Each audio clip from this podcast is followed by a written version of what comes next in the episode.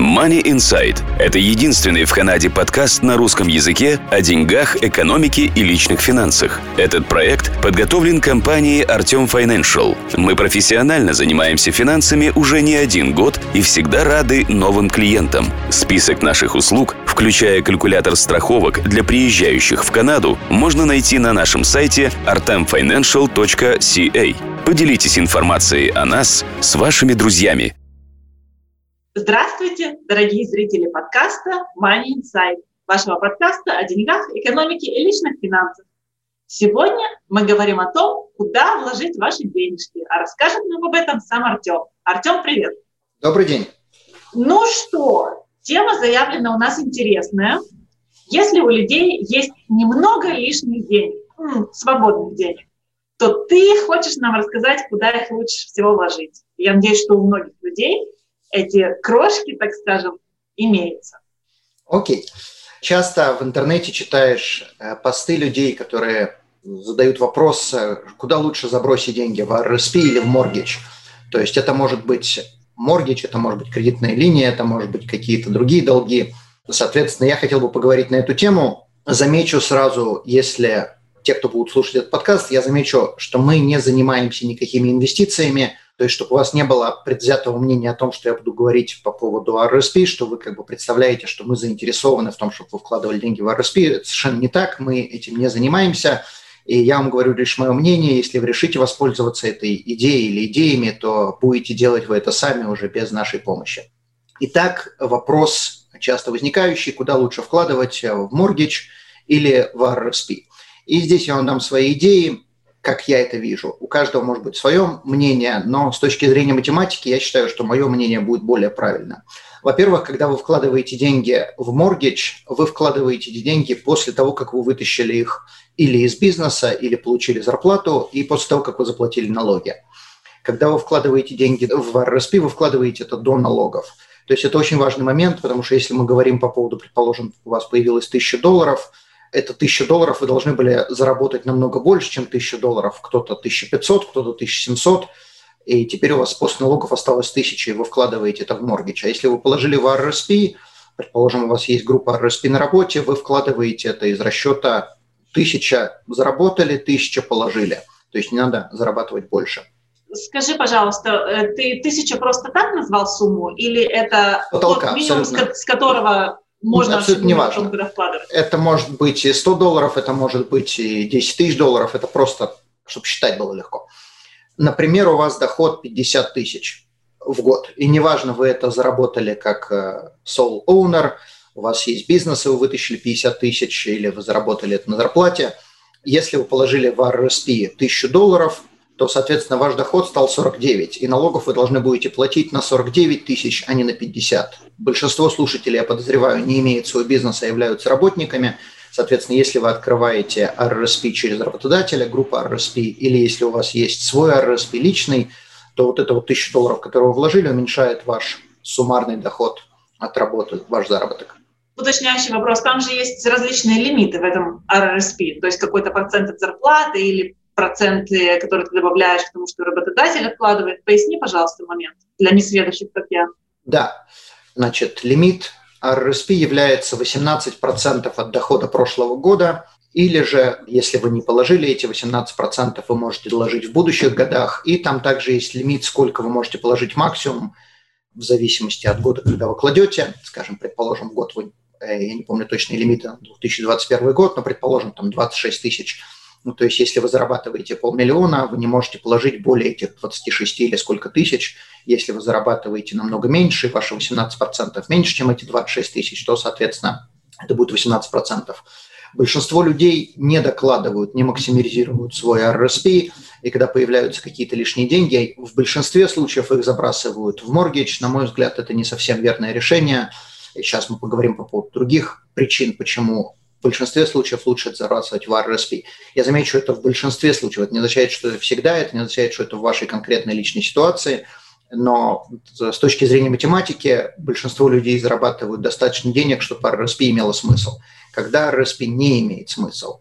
Во-первых, если вам эти деньги могут понадобиться в ближайшем будущем, то, соответственно, наверное, в RRSP не имеет, не имеет смысла это закидывать, потому что когда вы вытаскиваете деньги из RRSP, они прибавляются к вашему доходу.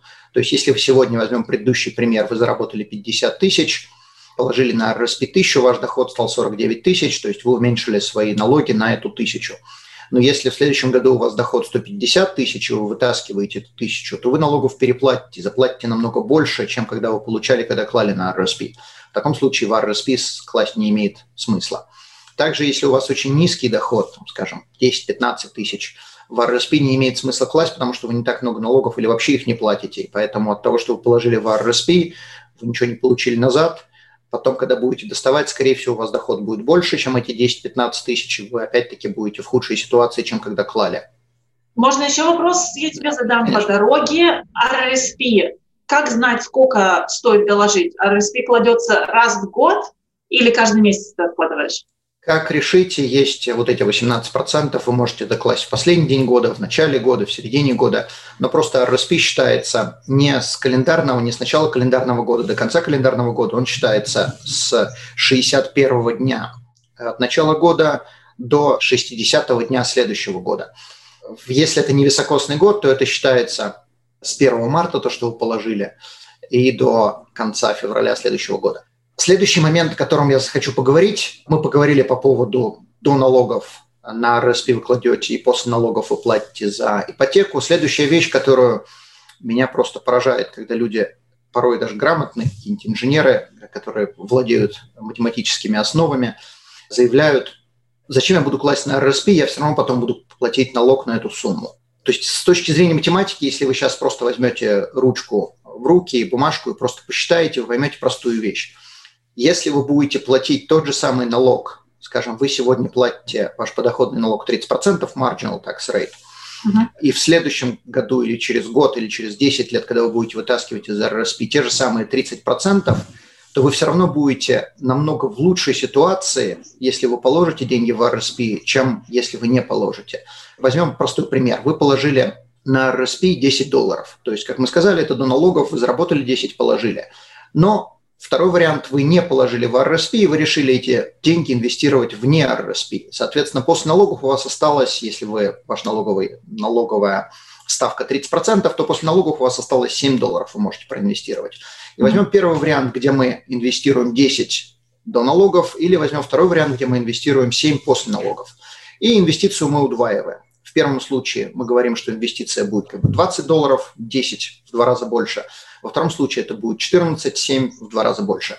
И теперь мы будем считать, сколько мы будем платить налогов, когда мы вытаскиваем, наша налоговая ставка остается те же самые 30%. В случае вытаскивания денег из РСП все 20 долларов облагаются налогом. То есть все 20 долларов будет по налоговой ставке, предположим, 30%. Или же, если мы удвоили наши деньги вне РСП, то мы налог должны будем платить на 7 долларов, то есть наполовину от того, что мы заработали и к доходам прибавится не 7, а только 3,5. Все равно, если вы возьмете и посчитаете, даже при налоговой ставке в 30%, положив деньги в РСП и удвоив деньги там, вы все равно будете иметь больше денег, чем если будете инвестировать вне РСП. То есть самая простая математика, здесь не надо сильно углубляться. Там также можно посчитать, что если вы инвестируете внутри РСП, то на все доходы, которые вы зарабатываете, никаких налогов не будет – если вы откладываете эти деньги 7 долларов вне RSP, то будут налоги на доходы, которые вы получили все эти года. То есть даже когда вы удвоили ваши деньги, вы все равно могли положить какую-то инвестицию, предположим, в акции, которые платили дивиденды, все равно это будет налогооблагаемо. То есть если вы кладете деньги в RSP и ваша налоговая ставка в будущем будет точно такая же, как сейчас, вы все равно будете намного в лучшем финансовом положении, если будете класть в RSP. Следующая вещь, как бы важно понимать, что когда вы вытаскиваете деньги из RRSP, вы решаете, когда их вытаскивать, и, соответственно, таким образом вы можете понизить вашу налоговую ставку. То есть, если мы говорим, что сегодня вы платите налог 30%, в будущем будете платить 30%, но в зависимости от того, какая у вас будет ситуация, может быть, будет это не 30%, может быть, будет 25%, и тогда мы будем в намного лучшем финансовом положении, потому что до 71 года вы сами решаете, сколько денег из RRSP вытаскивать. Вытаскивать все, вытаскивать ничего, вытаскивать половину, там, по частям, как угодно – в 71 вы уже обязаны начать вытаскивать. Но даже когда вы обязаны начать вытаскивать, все равно для большинства людей это не будут такие суммы, потому что на РСП не положат астрономические суммы, они не заработают там кучу денег. То есть вы сами манипулируете своим будущим доходом, и очень часто понизить свой э, налог можно, рассчитав просто, когда выгоднее вытаскивать деньги из RRSP. Поясни, пожалуйста, что значит вытаскивать? Ты несколько раз упомянул это слово. Что, что это значит? Какие есть варианты? С деньгами мы делаем две вещи. Мы их, их или инвестируем, или тратим. Если мы их инвестируем, то мы ищем, какие более выгодные, не только с точки зрения инвестиций есть варианты, но и с точки зрения налогов. Потому что налоги – это наши основные расходы. Uh-huh. И если мы инвестируем деньги, то это выгоднее инвестировать их в RRSP. Но мы деньгами, которые лежат внутри RRSP, мы не можем пользоваться для того, чтобы на них купить хлеб, молоко или заплатить за квартиру. То есть мы должны вытащить деньги из RRSP для того, чтобы потратить. То есть мы можем, конечно, вытащить их инвестировать, и после 71 года у вас не будет вариантов, вы должны будете их вытаскивать. Что вы будете с ними делать, это уже ваше будет решение. Но до 71, скорее всего, вы будете их вытаскивать только по причине того, что вы их хотите потратить. То есть не всегда, но в большинстве случаев вы их будете тратить. Тратить на что угодно. Хоть на Гавайи, хоть на квартиру, хоть на свадьбу ребенку. Вот, когда деньги выходят из RRSP, мы должны платить налоги, исходя из той суммы, какой общий доход, суммарный доход со всех источников у нас есть. И если мы вытаскиваем... За, за тот год, в котором мы вытаскиваем. Да, да. То есть я упрощаю, там определенная сумма есть, которую государство хочет сразу получить, а потом налог пересчитывается. Если мы не доплатили, мы должны доплатить. Если мы переплатили, нам возвращают. Но суммарно налог будет точно такой же, как если бы мы эти деньги заработали на зарплате. То есть если вы вытащили из РСП 50 тысяч, это то же самое, суммарный налог будет уплачен как будто мы заработали 50 тысяч. Ага, еще последний вопросик задам про RRSP. Это такой инструмент, который можно каждый месяц вкладывать и вытаскивать, особенно когда твой работодатель докладывает тебе деньги в RRSP. Или так не делается? Можно, но смысл RRSP заключается в том, что подкладывать на будущее. Когда будущее uh-huh. наступит, вы сами решаете, но, как мы сказали, в 71 год надо уже что-то с ними делать, надо вытаскивать. Когда у тебя есть группа RSP, в большинстве своем, не всегда, но в большинстве своем работодатель что-то докладывает. То есть, предположим, это называется матчинг, то есть э, ты положил доллар, э, работодатель доложил, скажем, доллар, 2 доллара, там, 50 центов. Э, работодатель сам решает сколько. Иногда я встречал случаи, когда работодатель ничего не докладывает, особого смысла там в таком RSP не было, но тем не менее он существовал, группа тоже RSP был. В большинстве случаев работодатель что-то додает. И мы положили доллар, этот доллар уменьшил наш доход на этот доллар, но то, что работодатель дал, это понизило наш RRSP room, вот эти 18% они учитываются, uh-huh. то, что мы положили, uh-huh. то, что работодатель, но на наш доход они никак не влияют, то есть наш доход они не понижают. Кстати, замечу, если у вас есть группа RRSP на работе, то это влияет на ваше вещи, как CPP, то есть вы должны будете больше платить CPP, работодатель тоже будет платить больше CPP, потому что это учитывается в вашем доходе. То есть если вы, предположим, заработали 50 тысяч без группы RRSP, то вы должны будете платить CPP на эти 50 тысяч. А если работодатель... CPP – Canadian Pension Plan, пенсионная программа. Если работодатель вам дал 2000 группы RRSP, то ваш доход стал как бы 52 тысячи с точки зрения вот этого CPP. Тогда, соответственно, и вы, и работодатель будете платить больше CPP. Это к вам к доходу не прибавляется, то есть налоги вы на это сейчас не платите, вы будете платить, когда будете вытаскивать из этой программы, но это прибавляется с точки зрения CPP. Когда же мы вытаскиваем из RSP mm-hmm. в будущем, это считается общий RSP, то есть мы положили тысячу, работодатель дал тысячу, стало две тысячи. Когда мы вытаскиваем, сколько мы вытащили, столько прибавилось к нашему доходу. Здесь уже не будет разделения между нами и работодателем, там одно, все едино. Слушай, ну даже мне стало понятно, и понятно то, что RSP – это хорошо. Следующая вещь, которую тоже люди забывают, она очень часто бывает важной. Когда вы кладете деньги на RSP, как мы сказали, это понижает ваш доход – то есть, с одной стороны, вы получаете больше налогов назад, но с другой стороны, что вам это еще дает или может давать? Если у вас есть мелкие дети, то в зависимости от того, сколько детям лет и сколько у вас дохода, вы, может, будете получать еще больше детских денег. Потому что, потому что у вас доход меньше? Потому что у вас доход стал меньше, mm-hmm. потому что вот это положенные деньги на РСП не учитываются при подсчете общего дохода. Соответственно, ага. Мало того, что мы понизили все налоги, мы еще можем больше денег получать на детей. Чем больше у вас детей, чем меньше у вас доход стал, тем больше вы будете получать детских денег. Поэтому в этом плане тоже стоит учитывать. И детские деньги на данный момент, они не налогооблагаемые. То есть если у вас трое детей, и дети мелкие, то в RSP может быть даже очень выгодно класть, потому что вы будете просто получать деньги от государства, не платя на это налоги. То есть, конечно, почему бы нет. А мелкие, вот такие мелкие, которые, на которых платят много, это до скольки лет? Помнишь? До шести одна угу. сумма, после 6 до 16 другая, если они okay. угу. Но мелкие имеется в виду несовершеннолетние. То есть до 16 это как бы это не совсем, от 16 до 18 это все еще несовершеннолетние, но на детей, на детей но уже не дети. Но уже да. Э, следующая вещь, которую люди сравнивают, очень часто меня тоже это просто поражает, как люди с математическими способностями не понимают элементарных таких вещей, сравнивают, предположим, я получаю по инвестиции 3%, я получаю по моргиджу 3%, куда лучше вкладывать, но лучше вложу в моргидж. Поразительно, но когда вы вкладываете в инвестицию, у вас 3% получается compound growth, то есть сложный процент. Процент на процент эта инвестиция идет вверх. То есть вы зарабатываете проценты на проценты. Когда вы вкладываете в моргидж, ваш долг уменьшается, вы платите 3% на остаток. Соответственно, если мы сравниваем 3% на инвестицию, 3% на долг, то это абсолютно разные 3%. Так, Артем, поясни, пожалуйста, на цифрах, на пальцах. Окей. Предположим, мы взяли в долг 1000 долларов и должны его выплатить в течение года. И эти 1000 долларов мы взяли по 3% годовых, но мы банку заплатим за этот год не 30 долларов, мы заплатим намного меньше. Потому что в первый месяц у нас 1000 долларов, в следующий месяц у нас 900 долларов, в следующий месяц у нас 800 долларов и так далее. Соответственно, у нас эти 3% будут на каждый остаточный кусок. А когда мы инвестируем под те же самые 3%, то у нас 1000 долларов все время 1000 долларов. И плюс они прибавляются из-за того, что 3, 3 доллара прибавляют, прибавляются mm-hmm. к сумме. То есть, э, если мы сравниваем 3% на долг и 3% на инвестицию, то инвестиция нам заработает намного больше, чем мы заплатим банку. Угу. И поэтому, если мы сравниваем 3% по инвестиции, 3% по долгу, то получается это неправильное сравнение. Нельзя сравнивать одну и ту же цифру. Она зарабатывается на разных суммах. Также не забывайте, что если мы сравниваем там, 3, 4, 5%, неважно, по инвестиции, то это будет compound growth, то у банков mortgage, если это variable mortgage, то он simple, он не compound. То есть мы просто берем моргич в 1000 долларов, и сколько каждый месяц мы ему должны, вот считается процент от этой суммы. То есть там не будет сложного процента. Поэтому получается, мы опять-таки сравниваем две разные вещи. Мы сравниваем простой процент и сложный процент.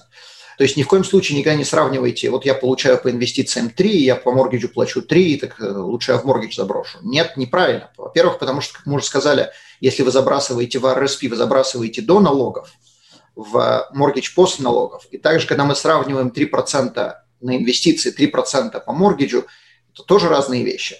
Соответственно, люди, не понимая эту э, математику, пытаются куда-то инвестировать деньги и инвестируют это неправильным способом. То, что вы будете вкладывать это в моргидж, дом у вас никто не заберет, хоть вы в доме будете 150 лет жить. То есть э, все, что банк интересует, это проценты. Будете вы выплачивать свой принципал или не будете, их вообще, по большому счету, им фиолетово. Их интересует процент, который вы платите.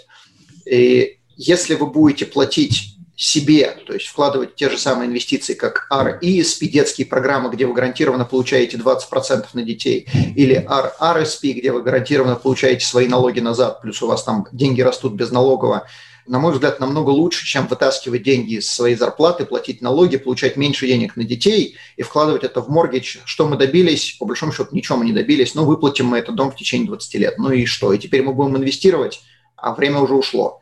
Да, слушай, а под инвестициями ты э, понимаешь RESP э, и RSP, да, вот то, что мы говорим, вкладывать в инвестиции. Это как пример, то есть это может быть и FSA, это может быть non-registered, но, как мы сказали, non-registered не очень э, выгоден, потому что мы платим налоги. То есть RRSP или RASP – это всего лишь структура, которая говорит налоговой службе, что с этими деньгами делать. То есть если мы вложили в RRSP, mm-hmm. верните налоги. Если мы вложили в RASP, дайте нам гранты. Если мы вложили в TFSA, мы налоги с вас, мы налоги вам не возвращаем, но не берем налоги, когда вы вытаскиваете оттуда. То есть это всего лишь структуры, внутри которых можно инвестировать там что угодно. Можно положить на savings аккаунт, можно положить на mutual funds, GIC, не, не имеет значения, во что-то. И заработать сегодня 3% не так сложно, по большому счету. То есть это не должна быть какая-то рискованная инвестиция, но это и не должно быть что-то сверхъестественное. Это не, не такие большие проценты. Я не говорю о процентах 10 или там, 15%, но 3% сравнивать с моргиджем 3% и сравнивать 3%, которые вы заработаете на инвестиции, такую инвестицию несложно найти. А вот скажи, пожалуйста, а вот всякие GIC аккаунты в банках, есть же краткосрочные тоже, они там дают э, проценты, может быть, больше, чем ты, или такого не бывает? Нет, они давали 3% mm-hmm. лет 10 назад, сейчас там дают э, в лучшем случае, там можно найти процент или может быть полтора, но это надо хорошо постараться, далеко не все банки такое дают, сам на savings аккаунт сегодня дают или ноль, или что-то приближенное к нулю, то mm-hmm. есть 3% GIC сегодня не найти. Но Понятно. есть другие инструменты, как Market Link GIC, например, в GIC, который привязан к фондовому рынку, и если фондовый рынок растет, то вы можете заработать больше, чем 3%. Если он не растет, если он падает, то вы все равно что-то получите. Не так много, но все равно что-то заработаете. Но это рискованная инвестиция считается или нет? Если это GIC, это не рискованная, она рискованная или сколько вы можете заработать, но вы не можете там потерять. Я говорю в данном случае Market Link GIC. Market Link GIC – это GIC, который привязан к фондовому рынку. Если фондовый рынок растет, вы участвуете. Если фондовый рынок не растет или падает, вам гарантируют определенный процент, плюс то, что вы вложили, соответственно, и вы через определенный период времени, там, скажем, 3 или 5 лет, обычно это 3-5 лет закрываете деньги, вы через этот период времени получите свои деньги плюс процент, который или же минимальный, если фондовый рынок упал, или же максимальный, если фондовый рынок вырос. То есть там невозможно потерять, но если фондовый рынок продолжает расти, скорее всего, вы получите 3-5% годовых. Я не говорю за весь период, но годовых 3-5% это reasonable. То есть это одна из опций инвестиций. Это совершенно не значит, что я ее рекомендую, это просто угу. такая опция существует. Да. А хочу вернуться к мортеджу еще на секундочку. Ведь чем быстрее мы выплатим мортедж, тем лучше. Или это неправильно? Да, для кого? Ну, для всех, что не будет на тебе висеть этот долг, или ты выплатишь да. и можешь реинвестировать, может, куда-то. Если бы математика была правильная, тогда бы государство не брало в долг как можно больше. Э, ага. Математика неверная. Когда мы говорим о том, что это будет лучше, мы всегда должны понимать, для кого. Банк совершенно не заинтересован получить ваш долг через 50 лет, потому что эти деньги ни черта не будут стоить. uh Банк тебе будет рассказывать, что лучше, чтобы ты выплатил этот долг можно скорее, но он всегда забывает добавить, для кого это лучше тебя из дома никто не выгонит. Ты можешь в доме жить, как я уже сказал, 150 лет. Я знаю людей, uh-huh. которые рефинансировали, которые в 75 лет берут моргиджи на 25 лет на следующие. То есть у меня да вопрос, как они будут выплачивать. Банк а не дискриминирует. Банк не дискриминирует. То есть никакой проблемы. Если у тебя есть доход, ты можешь в 75 лет прийти и сделать моргидж на 25 лет. Никакой проблемы нет. Ты можешь в 90 сделать, если у тебя есть доход. Никакой проблемы нету. Тебе может остаться два, две недели до конца, ты можешь получить моргидж. Банку фиолетово, потому что дом является залогом. Угу. То есть в крайнем случае, если никто не платит, банк забирает дом. А, понятно. Соответственно, насколько нужно делать моргидж, на мой взгляд, как можно дольше. Как можно дольше, если есть возможность каждые 5 лет или сколько, когда происходит ренюал, делать на следующие 20 лет или на следующие 25 лет, замечательная идея, я бы это делал все время. То есть как бы еще и растягивать, да? Растягивать, растягивать его, и растягивать, растягивать. ежемесячную плату. Угу. Да. По той простой причине, что разницу можно инвестировать. И если мы выплачиваем дом – Помни, из дома мы не можем взять деньги и потратить. А из RRSP мы можем взять деньги Почему и не можем? А, а из equity мы можем? Не можешь. Ты можешь взять Нет. в долг, но ты не можешь взять кирпичи и продать их. Угу. Equity, она не принадлежит тебе до тех пор, пока ты дом не выплатила или не взяла в долг. Ты не можешь в банк прийти и сказать, я хочу взять из equity. Ну, ты можешь в долг под equity взять. Но А-а-а. это не то, что у тебя а. savings аккаунт. Ты не можешь прийти просто сказать, я хочу взять. Откуда ты возьмешь? Мы тебе дадим в долг. Это то же самое, как у тебя есть э, машина. Ты можешь прийти в банк и сказать, я могу оставить машину под залог, дайте мне 10 тысяч. Окей, хорошо, вот тебе 10 тысяч. Мы бы тебе иначе не дали, но можем дать. Причем не забывай, что банк тебе даст долг, когда тебе деньги не нужны и когда у тебя есть доход. Но стоит тогда вопрос, если мне деньги не нужны, если у меня есть доход, зачем мне брать в долг? Ну да. То есть это можно угу. взять для того, чтобы инвестировать, как пример, но в большинстве случаев деньги нужны тогда, когда что-то случается. И когда что-то случается, нет доходов. И в тот самый момент банк тебе говорит, нет доходов, нет денег. Так что из RSP можно достать в любой момент, а из дома достать нельзя, когда нужно, или часто нельзя. Да, то есть получается RSP еще своего рода страховка на... На что угодно. На всякий случай. Да. Причем не забывай, Предположим, ты выплатила дом, скажем, забудь про RSP, ты решила, тебе не нравится эта стратегия, не хочешь ты вкладывать никакие инвестиции, дом, дом, дом, дом, дом. Выплатил дом, у тебя есть дом, который стоит полмиллиона, миллион, неважно сколько. Окей, он у тебя целиковый. Ты не можешь взять 5 долларов из него и пойти купить хлеб.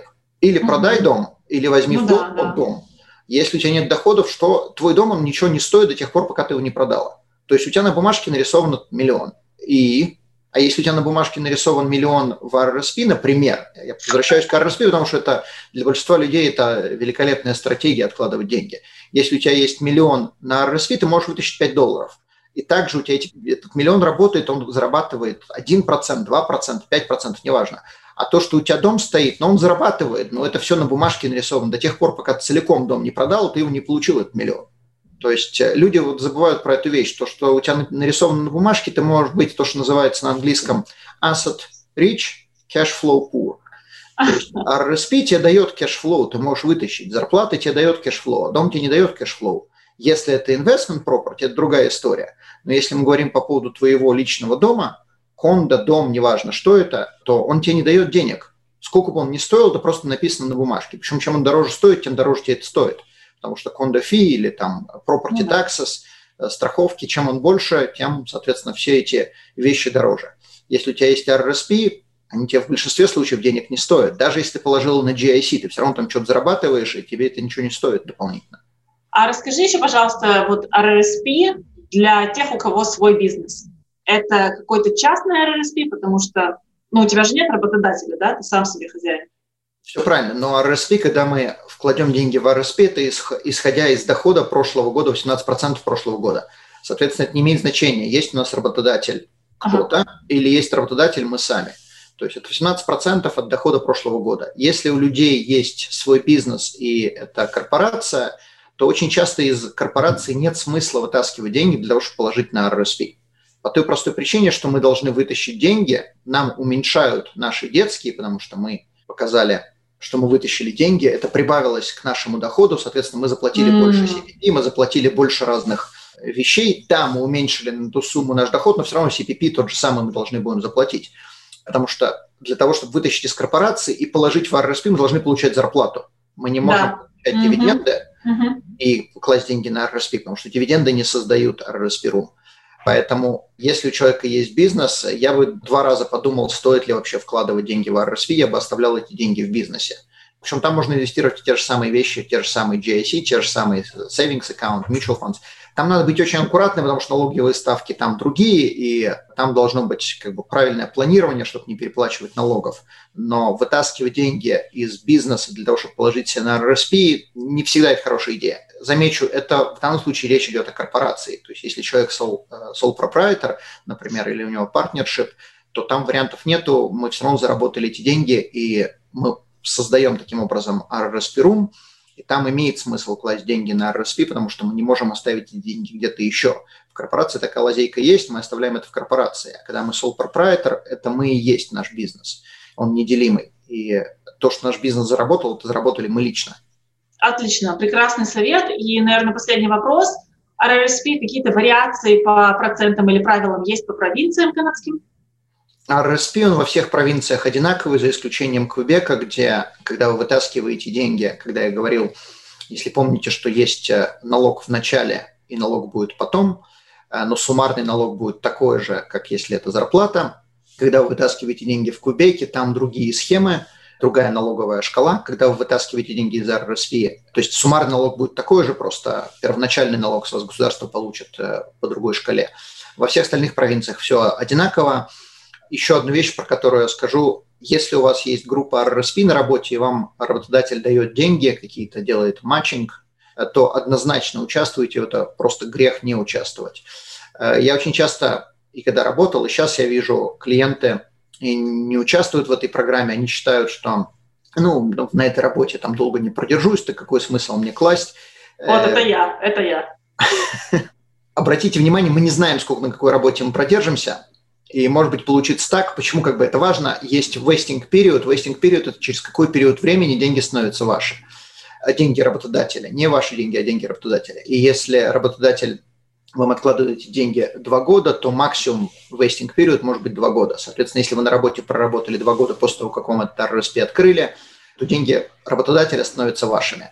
Деньги, которые вы откладываете, они всегда ваши, неважно, через сколько вы ушли. Поэтому в любом случае, в самом крайнем случае, даже если вы не отработали два года, ну, вы свои деньги получите назад, в зависимости от того, как там будет ваша инвестиция, куда вы вложили. Если выросла, значит, вы заработали, если упала, значит, вы потеряли. Но даже если вы не отработали, вы свое как бы получили назад. Если отработали два года, то вы получите часть работодателя. Но если вы, предположим, не вложили и отработали два года, то вы просто не получили денег от работодателя. Поэтому грех не пользоваться такой возможностью. Так что однозначно открывайте, как только работодатель это предлагает. Отлично, спасибо большое, Артем. Все понятно. А нашим слушателям и зрителям удачи и успехов в деньгах. Спасибо, всего доброго, до свидания. Данный подкаст сделан лишь для вашей информации. Компании, инвестиции, страховые продукты и другие материалы, упомянутые в подкасте, упомянуты лишь для ознакомления и не являются рекомендацией к действию. Так как мы не знаем вашей конкретной ситуации, то мы не можем нести ответственность за ваши действия после прослушивания подкаста. Пожалуйста, обращайтесь к специалистам, если вы не уверены, как поступить. Спасибо, что слушаете нас и не забывайте задавать вопросы.